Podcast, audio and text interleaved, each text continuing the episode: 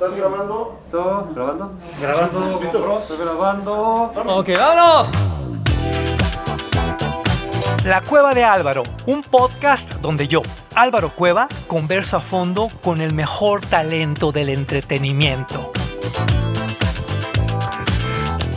Hola, ¿qué tal? Bienvenidas, bienvenidos, bienvenides a mi cueva, la cueva de Álvaro, de Álvaro Cueva. Y hoy, bueno, me visto de gala porque estoy con una diosa del espectáculo mexicano, con la inmensa Silvia Pasquel, mi Silvia hermosa.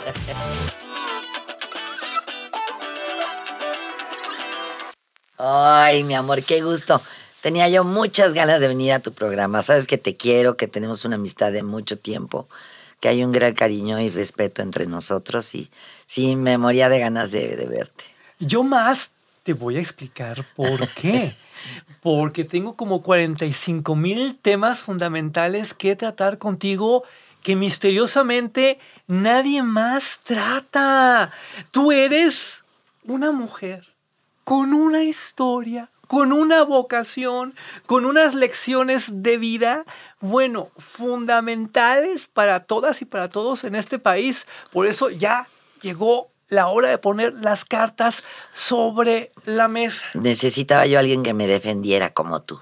Aquí Que estoy. eres inteligente y que además sabes de esto. Tú eres alguien muy importante en mi vida. Y lo sabes porque te lo he dicho muchas veces. Ay, mi amor, qué lindo. Tú actuaste en la telenovela que me marcó, que, que- que cambió mi existencia, que me hizo ser lo que soy. Tú actuaste en La Recogida. Era 1971, yo la veía en repetición a mediodía en Monterrey, regresando del kinder.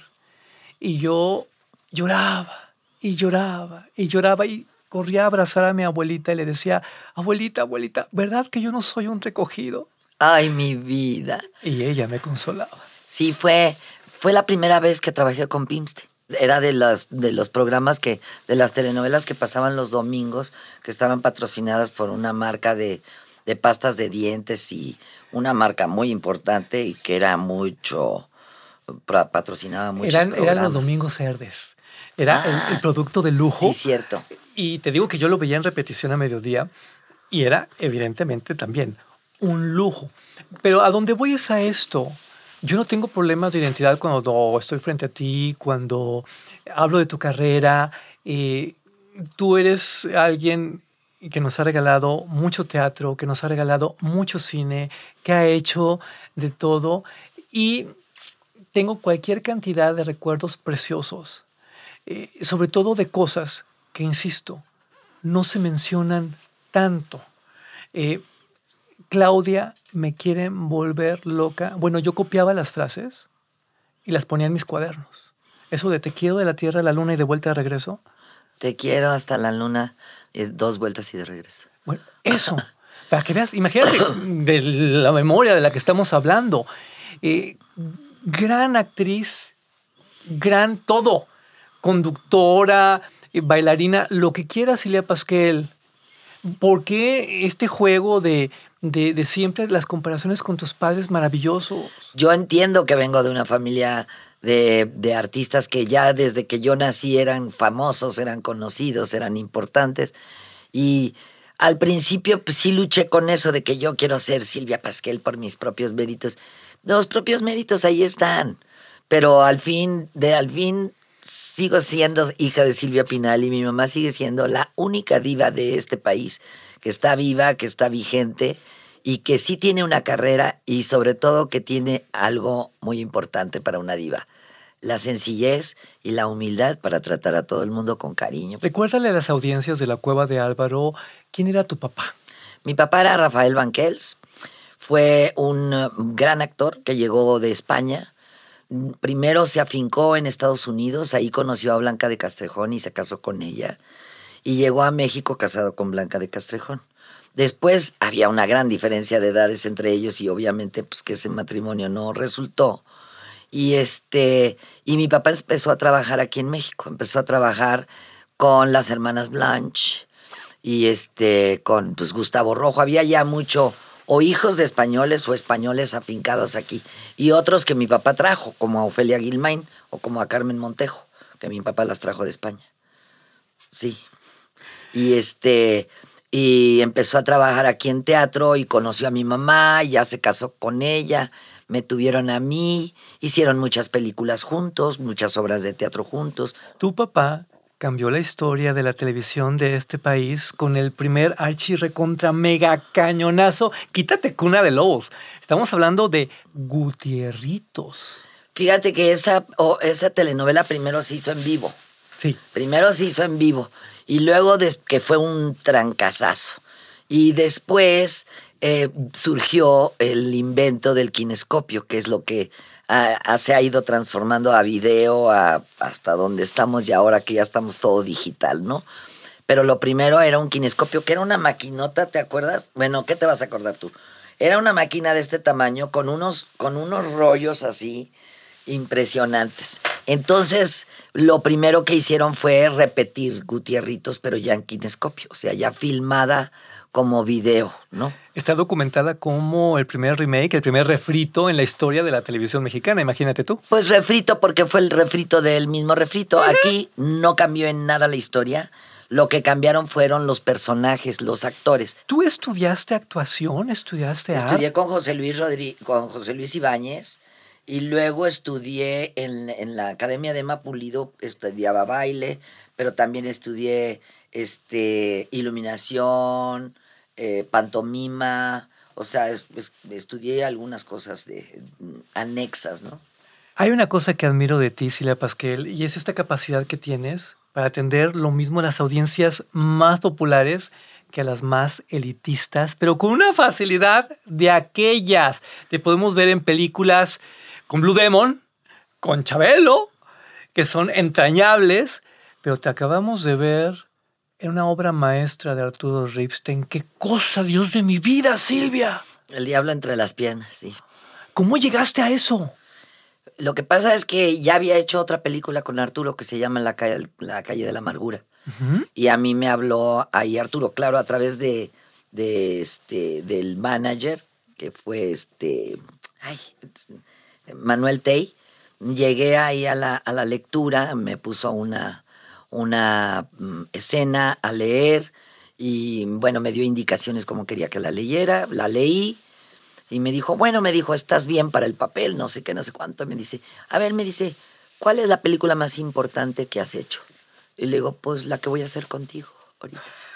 Y después de esa película, este, Paz estaba escribiendo un, un guion, porque, eh, pues, un guion en el que no se iba a poner este, cortapisas ni se iba a poner, eh, sabes, límites. Ajá. Entonces dijo, voy a escribir lo que a mí se me dé la gana y se le ocurrió escribir El Diablo entre las piernas. Y entonces, pero ella no la hizo con la intención de que se hiciera una película, sino como un desahogo literario, ¿no?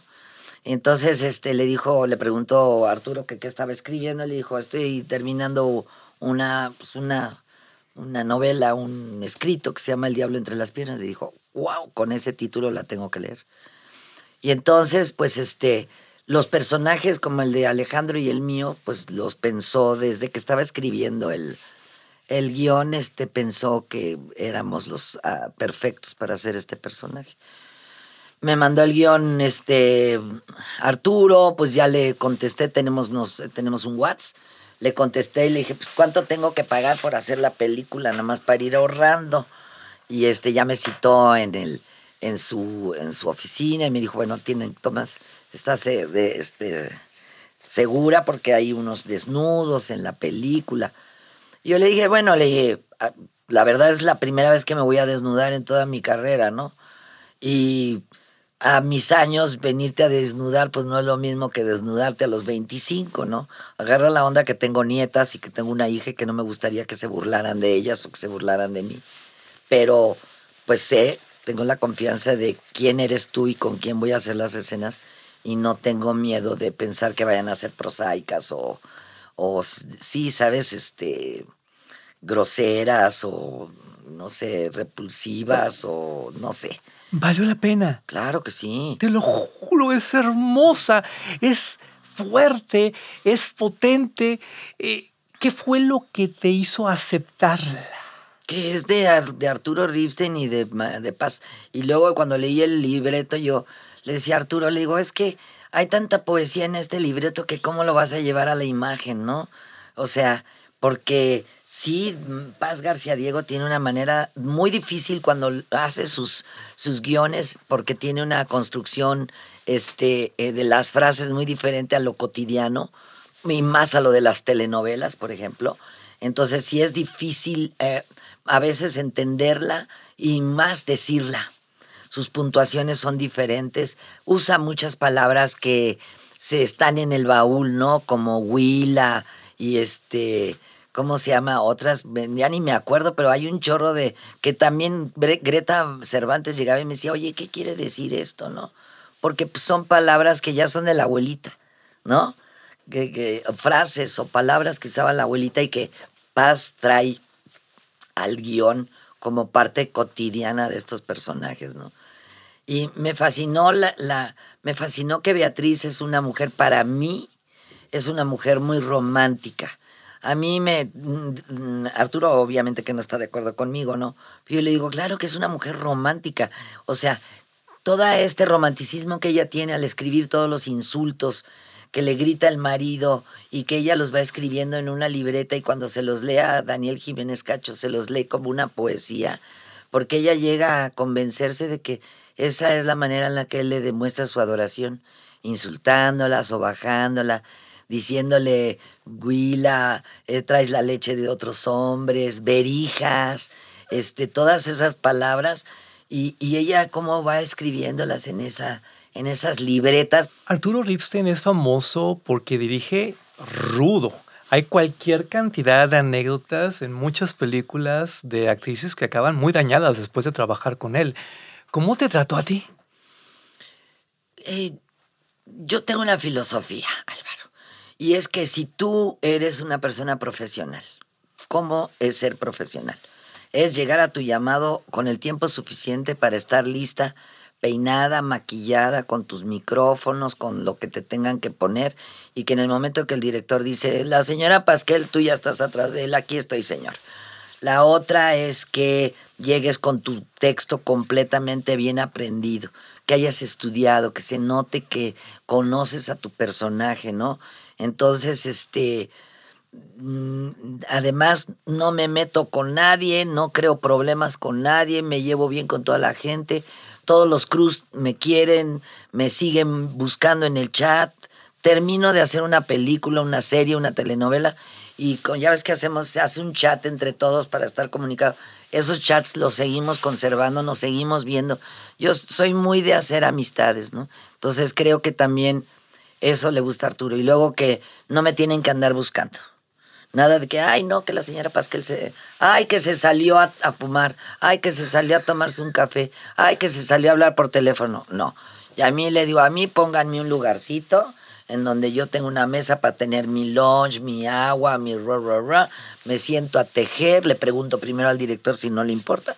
Me siento a tejer, este, estudio mis, mis parlamentos, me echo un sueñito, lo que sea, pero a mí cuando me buscan ya saben dónde está. Busque, ya saben que está en el cuartito de la señora Pascal. Por eso me urgía platicar contigo, porque yo quiero sensibilizar a las audiencias sobre la disciplina, sobre el talento que hay detrás de ti. ¿Qué fue primero, un extraño enemigo o el diablo entre las piernas? Un extraño enemigo es del hijo de, de Ripstein. Ah, la serie fue después. Después, porque ahí te avientas una Carmen Romano de López Portillo, que qué barbaridad, o sea. Ese me lo gané, me lo gané. Te voy a contar, me habló Mel para decirme que me estaba buscando este Gabriel para hacer Carmen a la este López Portillo. Y este, y entonces me empecé a meter a googlearla, ¿no?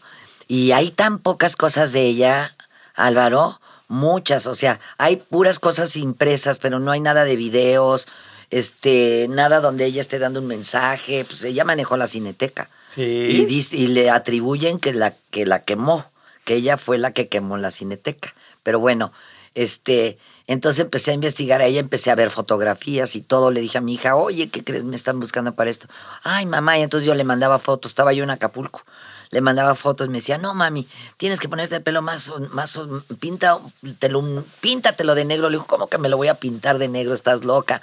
Entonces me ayudó bastante, estuve en mucha comunicación con ella Y entonces me dijo, Mel, tienes el casting a las 9 de la mañana. Le dije, ok. Entonces me levanté a las 7 de la mañana, me peiné, así con la foto de ella maquillándome, peinándome, me puse una blusa rosa como de gasa con mis perlas y todo. Y entonces este, empezó el, el Zoom. Y entonces abrí la computadora, entré al Zoom, pero no le puse video, nada más le puse audio. Entonces le dije, oye, le yo ya estaba perfectamente bien ataviada y terminada, pero yo lo que quería era causar el impacto de poner el video que apareciera Margarita López Portillo. Entonces le, yo le decía a Arturo, sí, aquí estoy, espérame, espérame, estoy acomodando la mesa. No, espérame, estoy acomodando la silla. Yo ya estaba sentada en mi lugar. Sí, sí, espérame, estoy poniendo no sé qué. Bueno, ok, ya están todos, sí. Ok, ahí voy. Me, le prendo y le digo, buenos días, soy Margarita López Portillo, sé que ustedes tienen una cita con mi hermano, él los está esperando y en un momento pasamos a verlo. Y, y ya se, este Gabriel, ¡Ah! Margarita, dije, ya, ya fregué, ya fregué. Y sí, Eso es un casting, no tonterías. me ha aventado muchos de esos, pero ah, últimamente para todo hacen casting y luego no te quedas en ninguno. A ver, Silvia. Y esto es, insisto, admirable. Andas por acá, en el cielo, y riájale, que te vas con Netflix a hacer un reality show No, pero ya había hecho otras cosas. Me costó trabajo entrarle al reality, entenderle. Porque el primer, que el- hubo grabaciones que sufrí porque no entendía eh, exactamente eso. Que no estás haciendo un personaje, que no tienes una dirección, que solamente tienes un... eh, pues lo que haces es eso, a- improvisar casi, casi, porque solamente te dan una directriz, ¿no?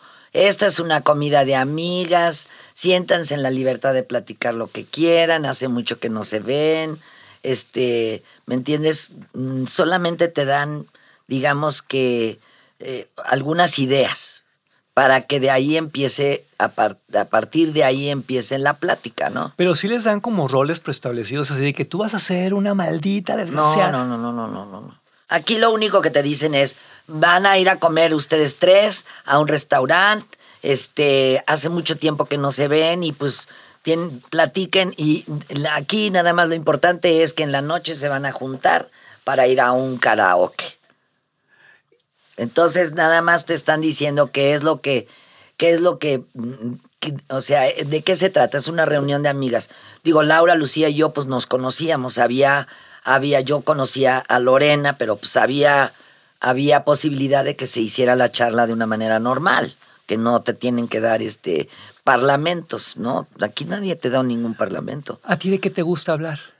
yo todo el tiempo les dije, a mí lo que, lo que yo quiero decirle a la gente en primer lugar es que no hay necesidad de pelearse con nadie. La vida es tan corta y tenemos tan poco tiempo para convivir que por vivir peleado, que, feo y qué triste vivir peleado con todo el mundo.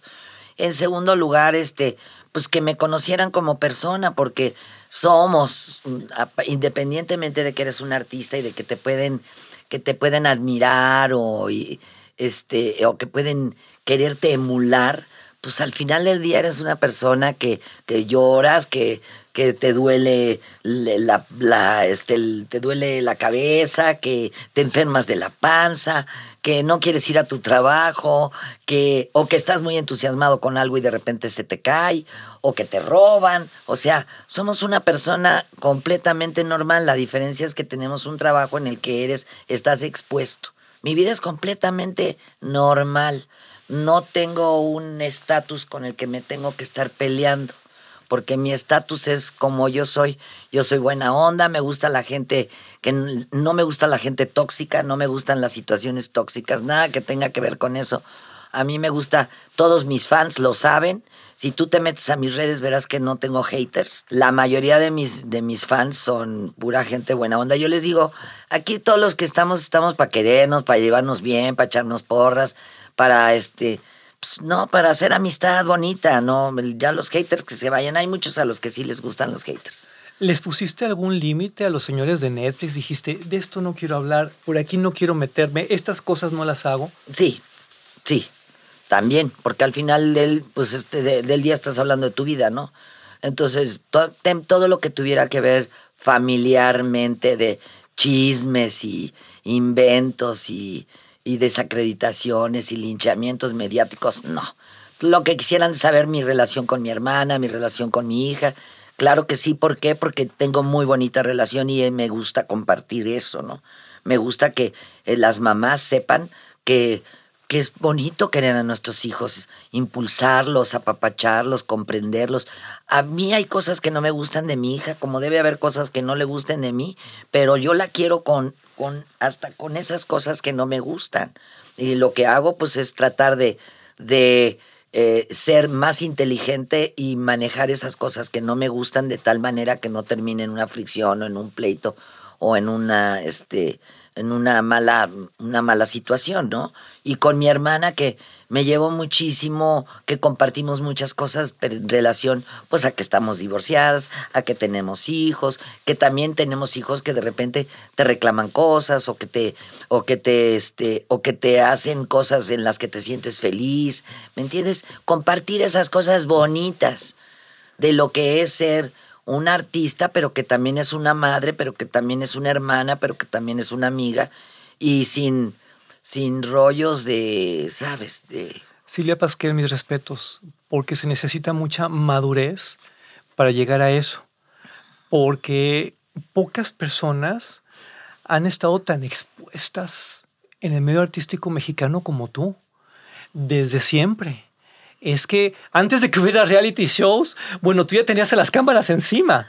Antes de que hubiera revistas Pero ha sensacionalistas. cambiado mucho la prensa, Álvaro, no te hagas. O sea, en la primera época en la que yo fui, este, pues que hacíamos muchas telenovelas, que hacíamos películas, que hacíamos obras de teatro, bueno, lo que sigo haciendo, este, pero era una prensa muy diferente, era la prensa de Bob Logar, de Memo Vázquez Villalobos, de este, uy, no, se me van los nombres de, este, de muchos queridos e entrañables periodistas que hacían carreras.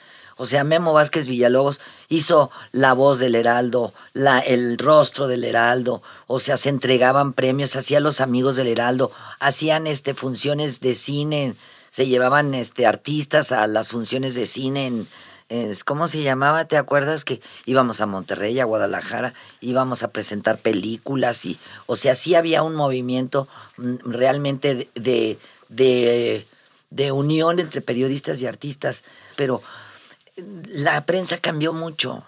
Cambió mucho porque también los que hacen las, la prensa ya no es gente que esté tan.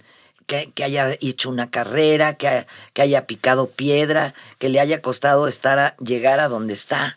Ya en esta época, con que tengas este. con que te metas hasta la cocina en la casa de alguien o, o, o tengas facilidad para sacar el chisme o para para este molestar al artista en la alfombra roja para que explote y salgan cosas. Esos son los periodistas de ahora. Ya no hay pre- ya no hay espectáculos, Álvaro.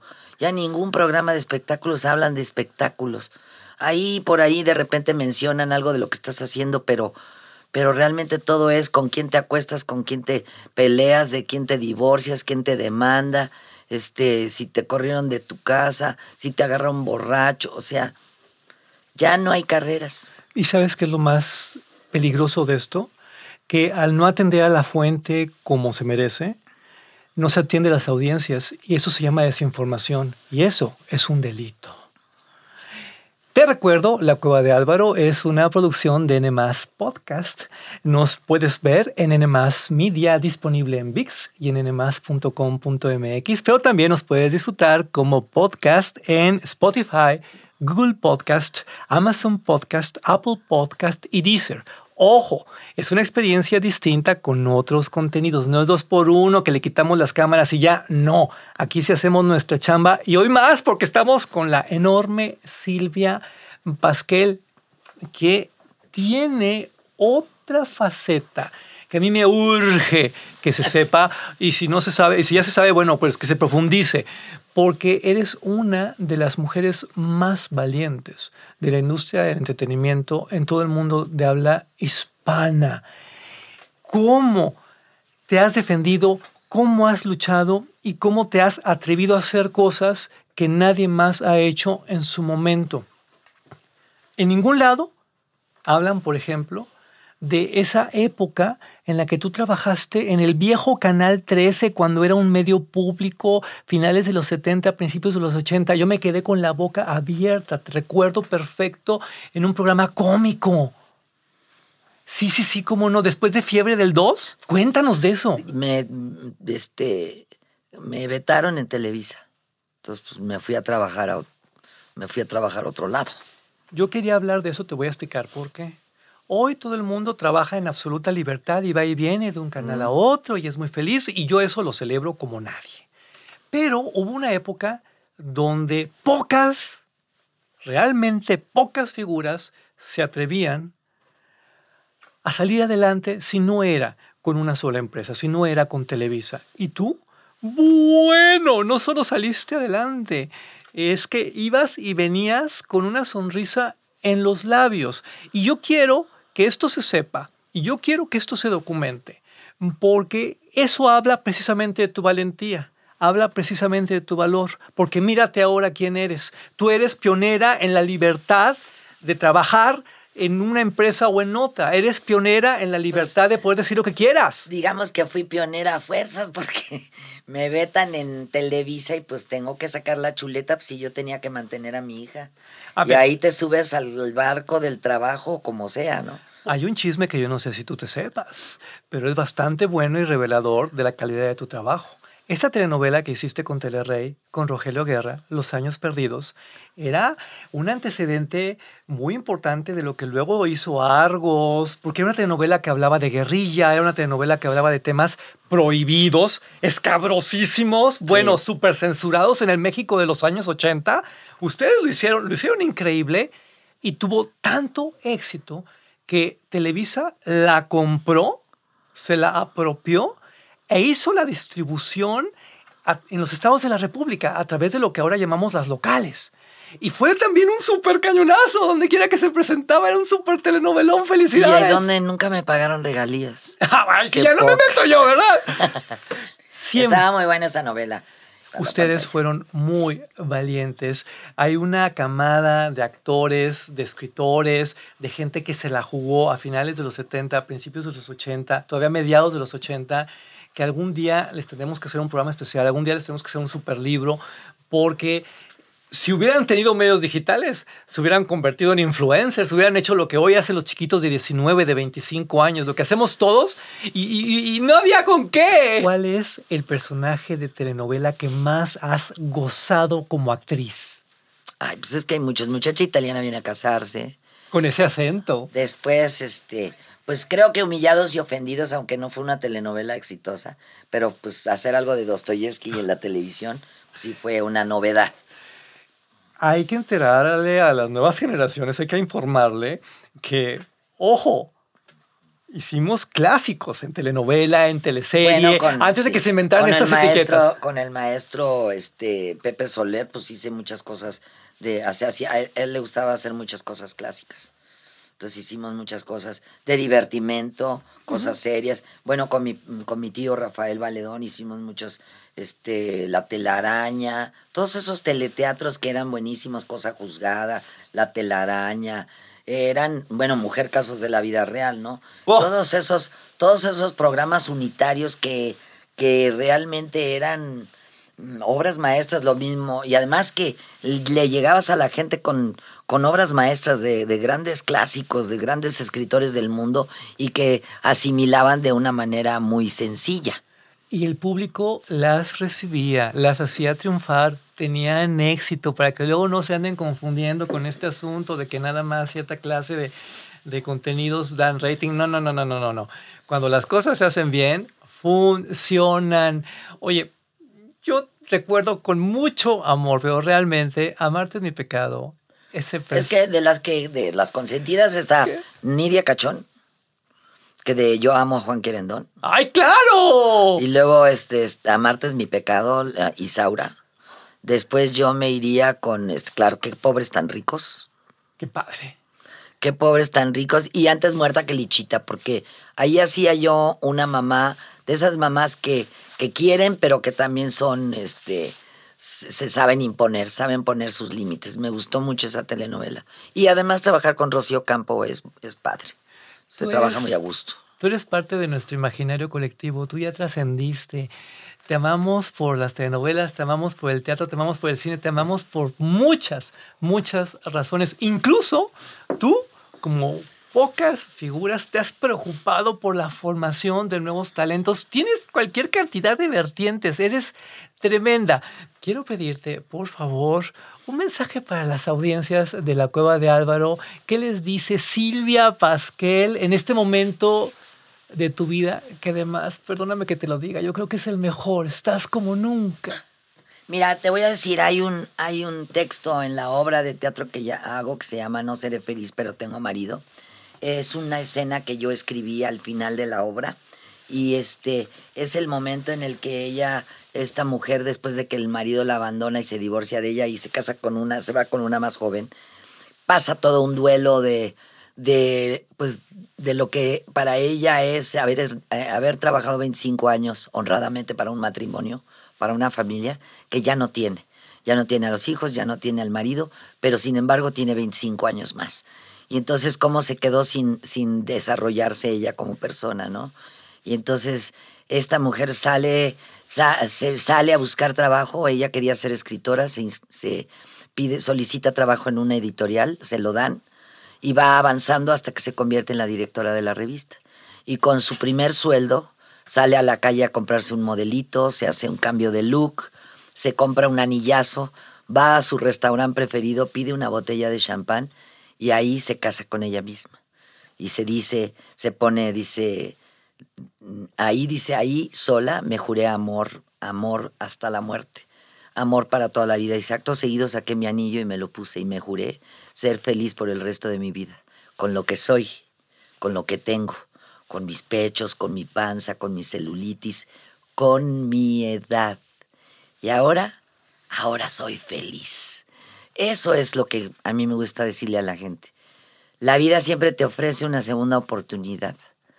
Siempre te ofrece la segunda oportunidad para que tú puedas retomar tus sueños, retomar tus ilusiones, retomar las cosas que se quedaron pendientes por hacer porque tú estabas ocupada en otros menesteres y que lo retomes sin miedo. Y yo soy de las convencidas que vine a este planeta y a esta, a esta dimensión a ser feliz, que es lo más difícil del mundo.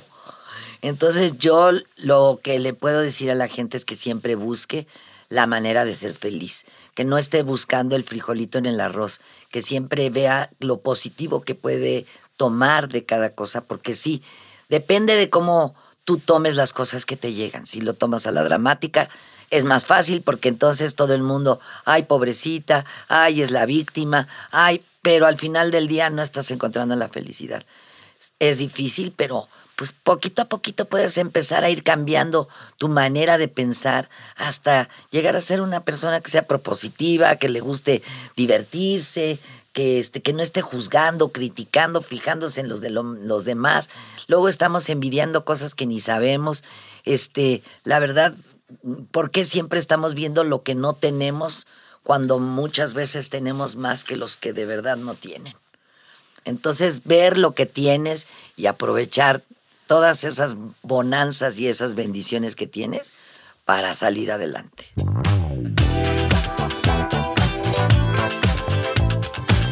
Hasta la próxima. Hasta Muchas Que gracias. sea rápido y pronto. Ok, vámonos.